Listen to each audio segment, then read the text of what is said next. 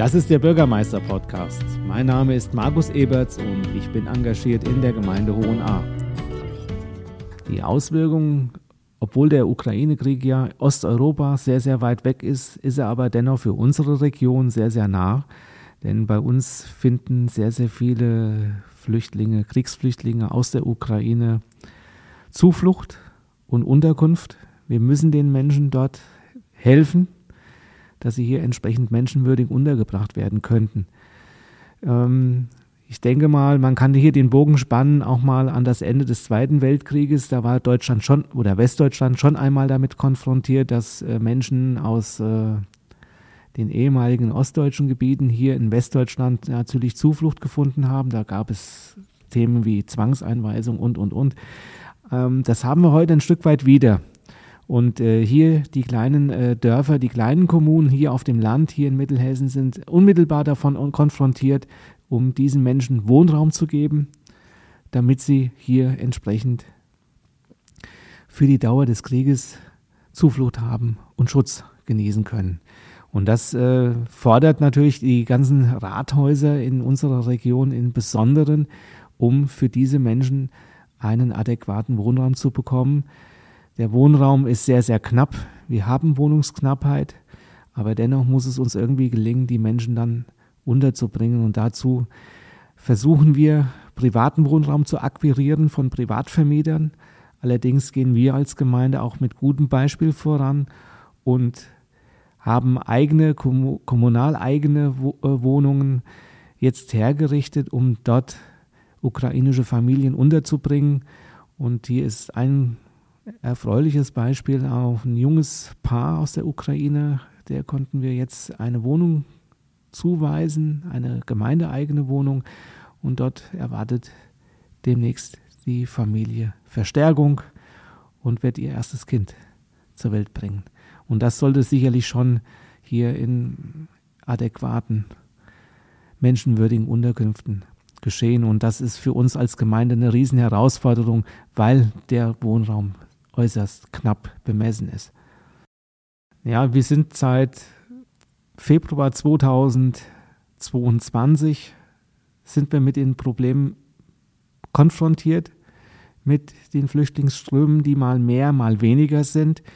Wir waren in dem vergangenen Jahr hauptsächlich mit der Unterbringung der ukrainischen Kriegsflüchtlinge beschäftigt, aber wir beobachten seit Sommer 2022 natürlich auch eine Zunahme der Flüchtlingsströme nach dem Asylbewerberstatus, die nach Deutschland kamen, insbesondere über die Balkanroute.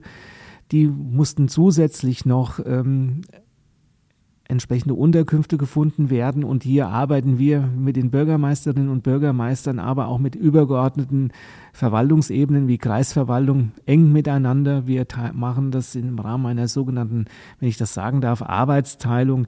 Hier kümmert sich dann der Lahn-Dill-Kreis um die Asylbewerber und wir, die Rathäuser in den Gemeinden und Städten, kümmern uns um die Unterbringung der Kriegsflüchtlinge aus der Ukraine.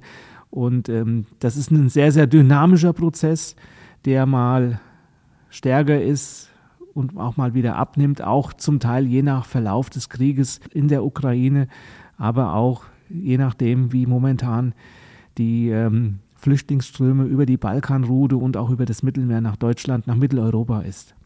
Momentan ist es äh, primär die Kriegsflüchtlinge aus der Ukraine, im Moment etwas weniger der Zustrom an Flüchtlingen aus anderen Nationen. Allerdings kann das in wenigen Wochen auch schon sich wieder ganz anders darstellen. Wie gesagt, der Prozess ist äußerst dynamisch im Moment.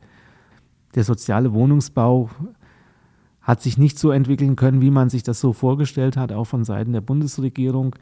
Und jetzt durch die Flüchtlingsströme, durch die Zunahme und auch die dynamische Entwicklung dieser Flüchtlingsströme kommt das Problem der Unterbringung natürlich nach oben drauf.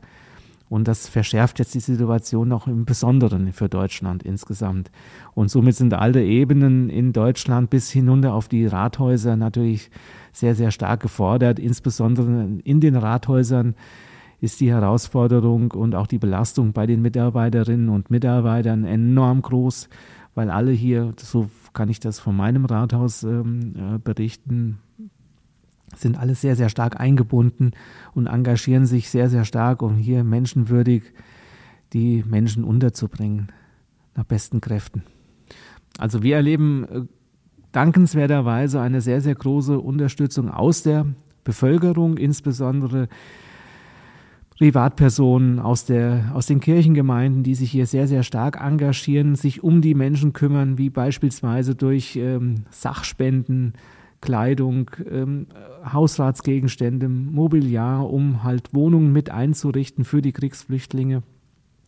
Und diese, für dieses Engagement, für dieses Entgegenkommen bin ich äußerst dankbar, äh, weil ohne diese starke Unterstützung aus der Bevölkerung ähm, würden wir das einfach nicht, diese Mammutaufgabe nicht bewältigen können. Und ähm, ich kann einfach nur noch mal daran appellieren, hier nicht nachzulassen, uns hier weiterhin auf dem Weg in die Zukunft damit zu unterstützen, damit wir es miteinander gemeinsam äh, schaffen werden. Und ich bin überzeugt, dass wir das auch schaffen, denn äh, Deutschland hat in der Vergangenheit in seiner Geschichte wesentlich schlimmere Sachen bewältigen können und das auch bewältigt und das schaffen wir auch definitiv. Gemeinsam und verantwortungsvoll die nächsten Schritte in die Zukunft gestalten. Das ist mein Auftrag. Besuchen Sie meine Webseite unter www.magus-eberts.de und vernetzen Sie sich mit mir auf Facebook oder LinkedIn.